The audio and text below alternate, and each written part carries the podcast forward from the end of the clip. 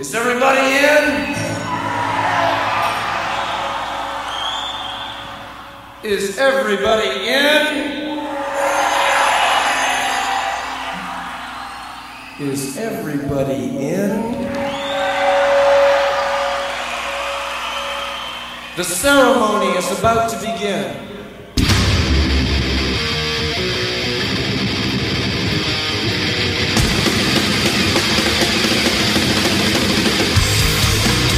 Welcome to the Mighty Metal Hour. ¿Qué tal, Metalheads? Bienvenidos a una nueva edición de Sobre la Dosis. Si quieres comunicarte con nosotros para sugerencias, peticiones, algún tipo de reseña, no dudes en escribirnos a nuestras cuentas en Instagram, arroba sobre la dosis o a mi cuenta personal verificada, arroba Jonathan Montenegro. En la edición y producción general de Sobre la Dosis, Carlos González y en la producción ejecutiva, Jonathan Montenegro. ¿Y quién les habla? Jonathan Monte Black. Welcome, welcome back. Esto es Sobre la Dosis. This is my three questions to Kiko Loureiro. Hey Jonathan, Kiko here. I'm here in uh, Mississippi. We're doing sound check now, and uh, I'm gonna answer your questions. So, what's my favorite guitar solo in Dystopia? Um, yeah, I think the song Dystopia because it was kind of challenging to record that solo because it's uh, like two solos during the chorus, right? So, you know, have to be uh, smart to create a solo that's not conflicting with the voice, with the main melody from the vocals. Also, at the very end of the song, you have this uh, harmony um, between guitars, right? So that was a special thing that I created as well. So I, I really like the solos, the guitar work from the song Dystopia. And uh, second question here, which Megadeth song would you like to play live? I really like the, the Day. We never played. No, I think we played once, once, once and uh, Black Friday. We rehearsed, but we never played live. So I'm expecting one day we can play Black Friday and Reckoning Day. And my favorite album, my favorite album of any metal band, that's hard. I, you know, when I was young, I was really into uh, Black Sabbath with Dio. So Heaven and Hell, Mob Rules, um, the live, uh, live evil, right? And uh, yeah, I would say those uh, Black Sabbath with Dio, also Scorpions, you know, Blackout. What else? Man, so many. You know, bands like Saxon, May, uh, of course, the number of the beast for sure. Killers. Uh, what else? Power Slave or Maiden. Yeah. So and uh, Led Zeppelin. You know, so it's hard to mention one album, but you got it. Thanks a lot for your questions and see you around, Jonathan. Cheers, man. Thanks.